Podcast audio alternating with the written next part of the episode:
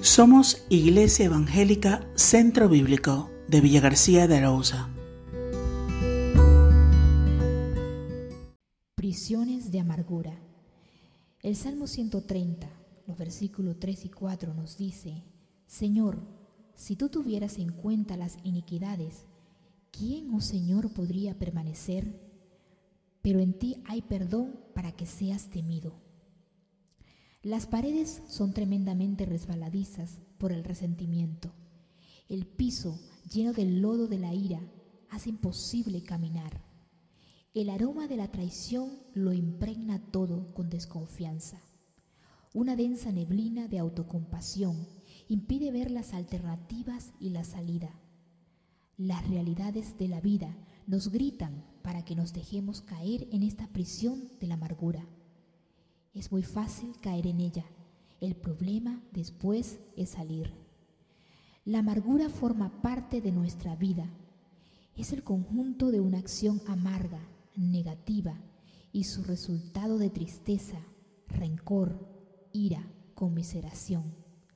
La Biblia la define como una raíz que cada vez se extiende más dentro de nosotros, nos enreda y esclaviza de tal forma que nos hunde en un negativismo del cual resulta imposible liberarse. La amargura se produce en nosotros por causas externas, las decepciones, traiciones, desengaños. Todos somos expertos en experimentar el dolor y la decepción en las relaciones. Sentimos heridas que hacen que cerremos la puerta al mundo y sin ser consciente nosotros mismos cerramos los, los candados de la prisión de nuestra amargura. Nos autocompadecemos y no queremos dar oportunidad al perdón, a la restauración. Cada día más esclavo de las cadenas de la amargura. Pero también hay causas internas que son las más graves. El pecado, el fracaso personal, todas esas promesas incumplidas nos hacen sentir que los traidores somos nosotros. Al final, nos encerramos en la cárcel para no asumir las consecuencias de nuestro fracaso. Nos aislamos de los demás, nos encerramos al mundo, intentamos huir. Pedro fue un ejemplo de esta realidad. Prometió que hasta la muerte seguiría fiel a Jesús. Sin embargo, Pocas horas después de esta promesa, negó al Maestro, y esto le generó una gran amargura. Lucas 22, 62.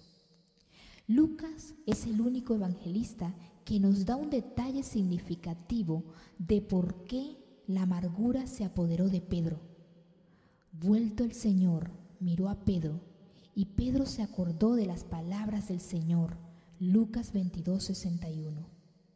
La mirada fija, directa, penetrante del Señor revelaba la realidad de la debilidad y pecado de Pedro, quien intentó huir.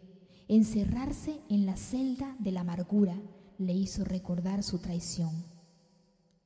Pero, ¿cómo trata Dios con nuestra amargura? Desde luego que podemos descubrir mucho de la historia de Pedro. Poco tiempo después, este hombre encerrado en su amargura, se alejó de las multitudes, entre las cuales había negado a Jesús.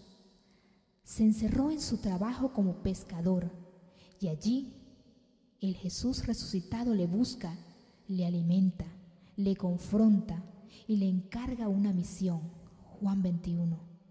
Dios no rechaza a aquellos que por las circunstancias externas o internas se han encerrado en las prisiones de amargura Dios busca, nutre, confronta y ofrece libertad de esas cadenas. ¿Sientes que en este día hay amargura en tu corazón? ¿Hay rencor, ira, falta de perdón? ¿Sientes que has fallado a Dios o a alguien cercano y no tienes fuerzas para volver a restaurar la comunión? Hoy Dios sale a tu encuentro se acerca a la prisión donde te has recluido, alejado de todo y de todos. Se acerca su perdón, te acepta en tu dolor, te llama a amarle y te invita a seguirle. No puedes esconder nada de la mirada de Cristo, no puedes huir de su espíritu.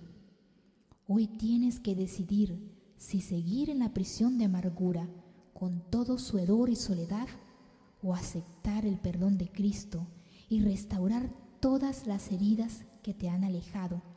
No te quedes en la prisión. Sigue a Cristo. He decidido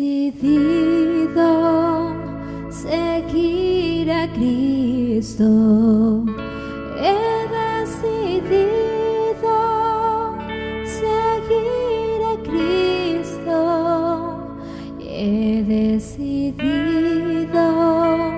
Seguir a Cristo. No vuelvo atrás, no vuelvo